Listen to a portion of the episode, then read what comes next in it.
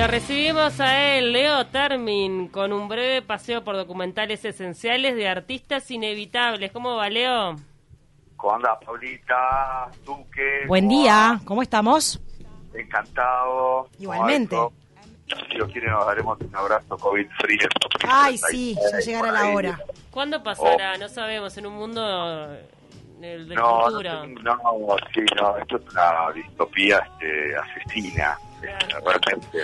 Este, ayer, ayer miraba, no, digo, mismo miraba, porque ya, ya la gente está yendo a la playa, digo, aparte de que acá, digo, gente también en la playa en, Europa y que yo, y este, y lo dijo muy bien, lo dijo muy bien un chabón que estaba ahí, que estaba con tapabocas en la playa, ¿no? Porque en Valencia, este, obligaron a la gente a estar con tapabocas en la playa, ¿no? Entonces le preguntaban, le preguntaban, che, ¿qué te parece esto? Y el tipo decía, por lo pronto distópico, ¿no? Claro, por lo pronto un viaje. Por lo pronto esto es un trip. Este, entonces, eh, la verdad que abono a, a lo que dice él. Y quiero decir cuatro cositas porque no me puedo ir de la consigna. Las vengo escuchando este, Dale, de, metete. de, de de mañana con la consigna. Y tengo como más o menos cuatro puntitos. Eh, bueno, primero un saludo, no sé quién tenemos, bueno, a Vane, no sé quién está Martín en Terra. Martín, Martín, abrazo grande, hermano. Este, y si quiere puedo ir poniendo, vamos a ir, hoy, hoy el programa va a ser de Nina Simone, puedo ir poniendo a Nina Simone para que haya un colchoncito por abajo. Este, Estamos escuchando. mientras- ah, ok, está, pues yo no escucho nada. por eso, perfecto, golazo. Nina Eh, Simone. no, y entonces, eh, nada, como les decía, aquí en mi burbuja, que es la burbuja de todos, y, y, y- y todo es una gran burbuja, por eso no existe el concepto de burbuja, ¿no? Este, digo, para, para, para arrancar, digo, porque justamente tiene que ver un poco con lo que hablábamos al principio. Este, digo, me, me hallo mi burbuja, que en realidad, este, me voy acá y me llevo mi, mi burbuja conmigo, que está con la de todo el mundo, que está con la de todo el mundo, que está con la de todo el mundo, y finalmente no, no termina viendo una burbuja.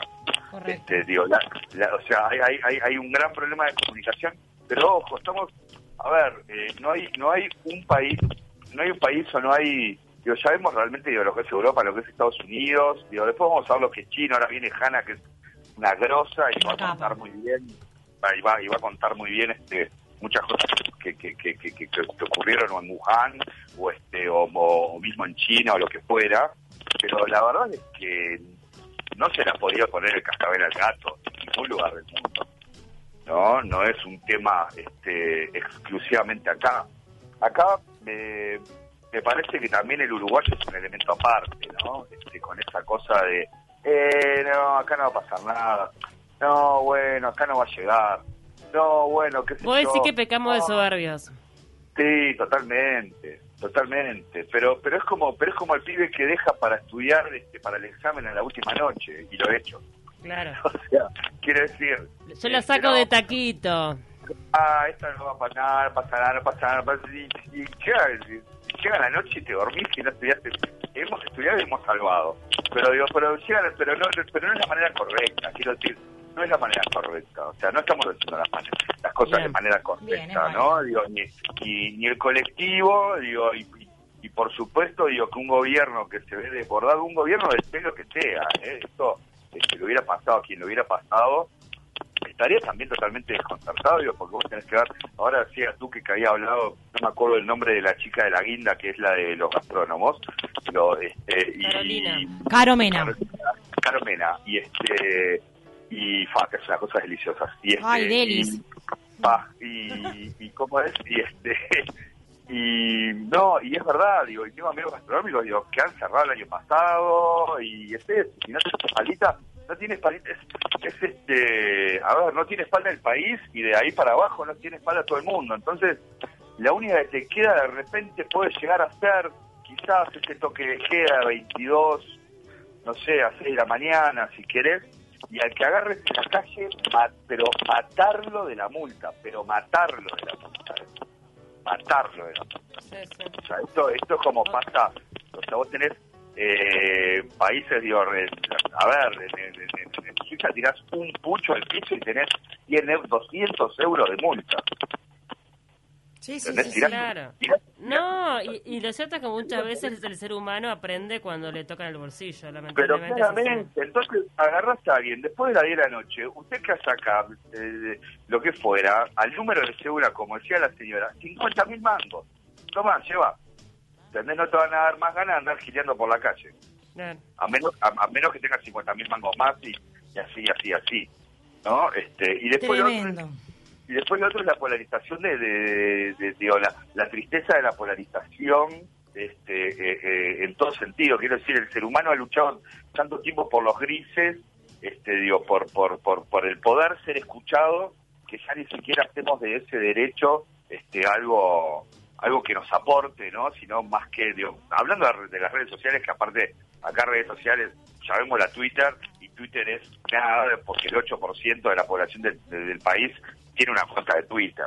O sea, entonces digo, también chicos, digo, no se fijen en Twitter, o sea, el mundo ocurre afuera. Obvio, totalmente. Es una mini burbuja. No, Eh, por eso te digo. Pero bueno, ta, quería decir esas cosas porque tipo, quería decir esas cosas. dale. Bien. No te me vayas, dale, dale. Vamos Dale, a la recomendación. Vamos. No, por eso, por eso, por eso, por eso. Y ahora vamos, este, vamos prestos a, a esto. ¿Por qué? Porque bueno, un poco en tiempos de, de, de blindaje, pseudo blindaje y streaming, este, un, breve, un breve paseo por, por documentales esenciales de artistas inevitables, ¿no? Este, porque bueno, creo, creo, creo que no hemos tocado mucho, mucho ese tema. Este, hay mucho para decir y bueno, y mientras no haya nada de actualidad. Este, digo, No, como es- para desesnar, digo, vayamos, vayamos este, nutriéndonos de estas cosas, ¿no? Está buenísimo. eh, miro mucho documental de músicos porque así aprendo. Y, y me, me he enterado de historias muy difíciles. O sea, la gran mayoría de los músicos con gran éxito han tenido vidas jodidas, Leo. Uh, sí, totalmente. Es que la, eh, la- sí, la gran mayoría.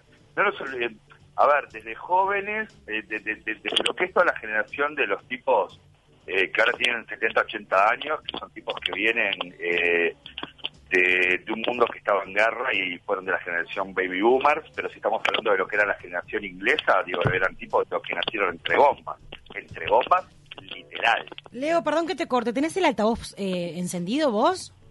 Porque te No, escuchamos no con algún ruidillo ahí. No, no, ¿No? no, no, no, Ok. pero Dale nomás. Porque te escuchamos No. con un ruidito, este, capaz que se trataba de eso, pero tranquilo. Ahora, ahora estamos Ah, ok. ah, Ahora estamos un poquito Mejor. mejor. Ahí está. Un poquito Perfecto, mejor. buenísimo. Vamos. Bueno, Entonces, este, entonces, entonces digo, la cosa iba por acá. Voy a tirar tres, cuatro cositas para contextualizar a Nina Simone. Esto es sobre un documental que hay de Nina Simone en Netflix, creo que es del 2015. mm, Y se llama Nina Simone, What Happened Nina Simone, ¿qué sucedió Nina Simone? Y así comienza el documental, ¿no? El documental comienza con una pregunta a una periodista, ¿no? Este, a Miss Simone, ¿no? Entonces, este, donde le dice, Miss Simone, usted es admirada e idolatrada en el mundo entero. Eh, ¿Qué pasó, Miss Simone? Porque ella había dejado, había decidido dejar de tocar en, los festivales de jazz. Estamos hablando de una mina sumamente empoderada, este, no de las primeras, digo, pero sí de las más eh, visibles de acuerdo a la época que le tocó. Después ya tenemos una Viola Davis que acaba de ganar un SAG Award eh, por, por la historia de Ma que fue una de las primeras bluseras, eh, ya la década del 10 del, la década del blues. 20, ¿no? Este, exactamente. ¿no? Entonces ella había dejado de acudir a los festivales de jazz por, bueno, por un montón de cosas. No voy a contar el documental. El documental, vaya señora, vaya señor, mírelo, deleítese y demás. Le voy a hablar un poquito de Nina Simone y después voy a leer una notita que escribió la cantante, ahora se me fue el nombre, ya lo voy a decir, de Alabama Shakes, que es una muy buena banda, acerca de Nina Simone y lo que significa Nina Simone para ella como mujer y para tantas este, mujeres, los modelos a seguir, ¿no? Digo, todos somos modelos a seguir en todo sentido, ¿no? Entonces, este tenemos tenemos este a Eunice Kathleen Waymon, ¿no? Este, más conocida como Nina Simone, nacida en Estados Unidos el 21 de febrero de 1973 y muerta en Suiza porque se había exiliado justamente por esto, este, por, por el problema con los derechos civiles y el, y el derecho de los afroamericanos en Estados Unidos, ¿no? Más conocida por su nombre artístico, Nina Simone, como decíamos, que fue una cantante y compositora y pianista estadounidense de jazz, blues, rhythm and blues y soul, y se la conoce, esto nos reíamos en columnas anteriores con Paulita, ¿no? Como la gran sacerdotisa este, del soul. Y ahora vamos a ver por qué la gran sacerdotisa, ¿no? Estilísticamente la palabra que mejor caracteriza, eh, que caracteriza a Nina Simone, podemos decir, es el eclecticismo. Digo, era una mujer que no se la podía situar, porque recorría realmente, digo, tuvo una, una, una carrera verdaderamente prolífica haciendo de todo. no su voz con un rango propio de un contrato se caracterizaba por una por una pasión y un y un y un, y un brilness una una una, una voz jadeante sofocada sin aliento este digo que también te ponía ponía un poco en trance. Y eso es un poco también lo que tenían los conciertos de ella no que eran en un punto bastante chamánicos en, en, en, algún sentido. Tenía la influencia de Duke Ellington, que no, por supuesto, no patente a toda este, a toda hora la obra de, de, de Ignacio pero muy especialmente en cierto tipo de composiciones, de composiciones rebosantes de improvisación y de cercanía espiritual. Ella, ella viene del gospel, como bien, como vieron todos los negros, mm. vienen todos del gospel, ¿no? Este, y ahí este, con esta con esta cercanía espiritual que ella daba a sus conciertos, Nina logra la complicidad del oyente, ¿no? Este, con un empleo bastante intencional de los silencios y, y, minimizando mucho el acompañamiento, ¿no? Que fuera un pianito y ella o una cosita y ella, ¿no? Cuando cantaba en una mina, digo, que efectuaba, ¿no? En, en ocasiones llamativas, este, transiciones entre el susurro, el grito, el lamento, era bastante, digo, tenía, tenía una escena... Sí, muy histriónica. Sí, totalmente, bastante potente, siendo una tipa muy este, bajo perfil, quiero decir, el escenario, el mismo vos lo ves cuando comienza el documental y nada más voy a decir, el documental es una tipa que entra con gesto adusto al concierto, eh, cara, cara muy seria, mm. y hasta que en un momento, la, aplausos y aplausos y aplausos y aplausos, hasta que en un momento larga la sonrisa, larga la risa, y se pone a hablar con su público. Sí. Y les cuenta anécdotas, y les cuenta esto, y les cuenta el otro, y entre medio de todo, les tira, les tira una canción, como hacía Facundo Cabral, o como hacía, yo, de, Vinichos de Moraes, o qué sé yo, ese, ese, ese, ese, tipo de artistas, de crooners, que, que, que, que te cuentan, te, te narran, no sé, lo que les pasó en el día, o la historia de la canción, o lo que fuera, y después van a la canción. Pero a, además, también... sí, no, además me, me, estaba acordando de que Nina también fue una gran luchadora por los derechos civiles de los afrodescendientes. Bueno, exactamente, de hecho se va de Estados Unidos justamente por eso. Este, por eso, por eso el documental es What's Happened Nina Simón, ¿no? O sea, sí. ¿qué pasó Nina Simón? O sea, digo, porque ella decide irse de Estados Unidos este, para radicarse en, en, en, Suiza porque realmente no estaba de acuerdo. Es una mina que a los 12 años eh, no dejaban entrar, no dejaban este, sentar a sus padres en, en, en, un concierto que ella daba, digo, porque ella era una, una, una académica.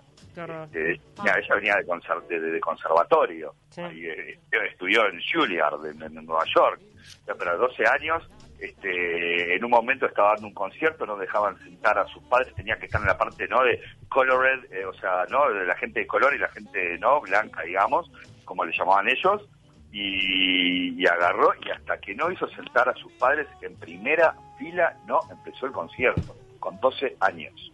Tremendo. O sea, con 12 años, tremendo, ¿no? O sea, una mina de una personalidad complicada, ¿no? Que podía llegar a ser altanera y vulnerable, ¿no? Y, y demás, digo, pero que era fuertemente apasionada, eh, apasionada y, y, una persona que no era fácil ser ella, ya que de chica era un prodigio, ¿no? Y a ella nunca le fue fácil ser ella y su historia. Por eso eh, la, hay, hay, hay una pregunta eh, con la que también comienza el documental y que es, eh, ¿qué es para usted la libertad? ¿no? Le preguntan y ella dice algo muy muy muy sencillo que nos ocurre a todos eh, y ella dice la ausencia, la ausencia del miedo, ¿no? Y ahí arranca, y ahí arranca en el documental a, a, a, a digamos, a, desnudar todos sus demonios y todo y toda y toda esa y todo y todo lo que era ese personaje y ese ese artista, ¿no? Este, o sea, Qué buena respuesta esa, ¿eh? Me, me dejaste pensando con lo de la libertad y la ausencia de miedo la ausencia de miedo. Sí, igual es, eh, digo, es muy difícil no tener miedo, o sea, es imposible creo. Es, sí, claro. es el de, tendríamos que entrar, tendríamos que entrar a hablar del Bhagavad ahora y es tipo sí, del sí. árbol, Bhagavad y tipo, tal, no lo vamos a hacer. Claro, pero no, sí, no. Pero tendríamos, tendríamos que ponernos a hablar de espiritualidad y filosofía y, y, llegamos y llegamos al punto, pero ahora este, inviable.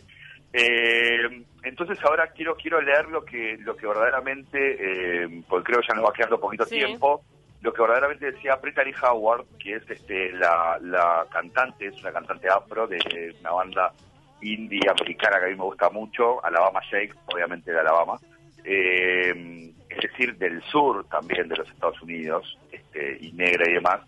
Y, y decía Brittany, ahora todo esto son palabras de ella, o sea, soy, es re larga la columna, digo, porque yo leí esto y dije, vamos por acá. Eh, dice, el aspecto con el que más me identifico Nina Simón es su sensibilidad, su capacidad para ser increíblemente poderosa y también increíblemente vulnerable. Ella sabía lo que valía, peleó por los derechos de su música, peleó por sus regalías, que de hecho eran suyas. En una época en donde la industria era asesina y lo sigue siendo, ¿no? Este, para el cantante. O sea, la canción es tuya, no. Minca, la canción es tuya, la canción era el sello. No, no, pero la canción es mía, los royalties son míos. No, Minga, grabaste acá, la canción es mía. Este, era así, hasta que se empezaron a plantar tipos y tipas, y sobre todo ocurría mucho este, con el con el músico afrodescendiente, ¿no? Entonces, bueno, este decía, eh, la gente la quería hacer a un lado, tratándola como una negra como una negra loca y enojada, pero estas canciones eran suyas, las interpretaciones eran suyas, que merecía todo aquello por lo que peleaba. Eso es algo que tengo en mente todos los días, dice Brittany. En esta industria tenés que cuidarte la espalda todo el tiempo. Ella simplemente quería amor, conexión. Ella simplemente quería sentir que valía, quería ser escuchada, quería justicia, quería hablar de las cosas de las que nadie hablaba en la música.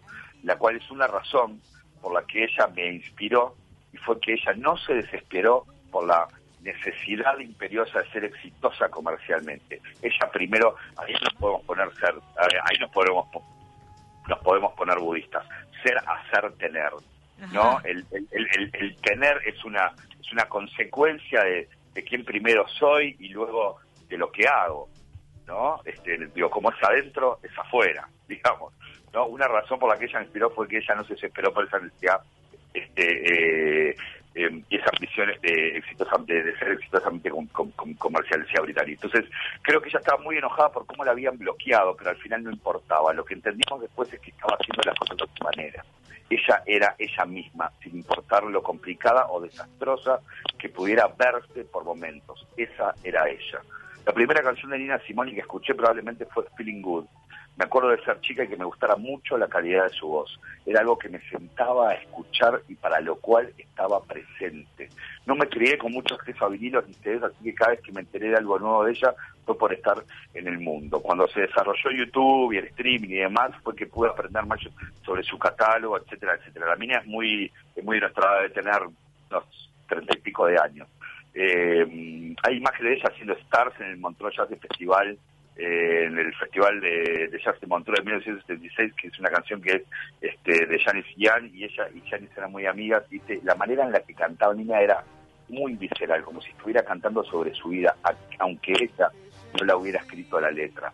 Black Clash Blues y I Wish I Knew How It Would Feel to Be Free, ¿no? De ese show me dan escalofríos, dice. Dice, las interpretaciones de esa canción, dice Brittany, le dan escalofríos, porque Nina lograba eso. O sea, Nina eh, Nina que realmente te tomaba, es como hablábamos antes de cuando hicimos la columna de Astor y de tantos músicos, o sea, te tomaban y, y, y, y realmente, uff, la descarga energética de lo que te estaba contando, era, era un canal, o sea, ¿no? Cuando hablamos de canales, también era un canal, realmente, ¿no? Este, entonces decía, cuando sale al escenario en ese show del Festival de Montreux, está claro que no quería estar ahí. No sé lo que le pasaba, no sé lo que pasó en el backstage, pero cuando ella sale está de mal humor y cambia las letras. Transforma la música que conocía en algo mucho más personal.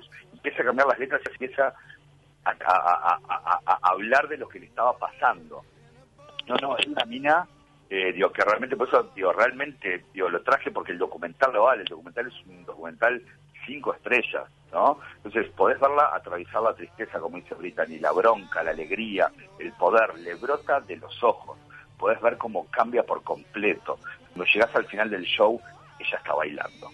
Nos encanta. O sea, es como que pasó, ¿no? Atravesó todo un viaje, su show se atraviesa un vía crucis, ¿no? Digo, para terminar finalmente como que exorcizándose, digamos, ¿no? En el, en, el, en algún punto. Pero bueno, no los, no los voy a aburrir más. Me parece que ya es el momento, ya tienen una jana ahí en las gateras. Eh, seguimos, eh, y aparte desde China y de noche, imagínense. Eh, miren Nina Simone, miren el documental de Nina Simone, What's Happening Nina Simone, mírenlo, se los recomiendo. Chiquilinas, yo el placer de siempre, me quedaría mil horas hablando de Nina Simone. Este, la verdad que está, está, buenísimo, está bueno para también descubrir a una artista si no la, no la conoces. Hay algunos temas obviamente muy emblemáticos como el que está sonando en este momento, pero este tiene una vida súper rica. Yo lo vi, el documental está en Netflix disponible, muy bueno. Mírenlo, mírenlo y les voy, a seguir trayendo de estas cosas. Me encanta. Este, mientras, no ocurra este, nada del otro mundo. Me gusta. Así que tú, que Paulita, a todos, eh, Cami, bueno, eh, Vane, Martín, a todos les mando un abrazo enorme. Eh, Majana, que no la conozco también, pero la sigo en Twitter. Este, así que me siento tipo Twitter amigo. Obvio, yo este, también. nada, les mando un besote enorme a todos y que estén muy lindo y nos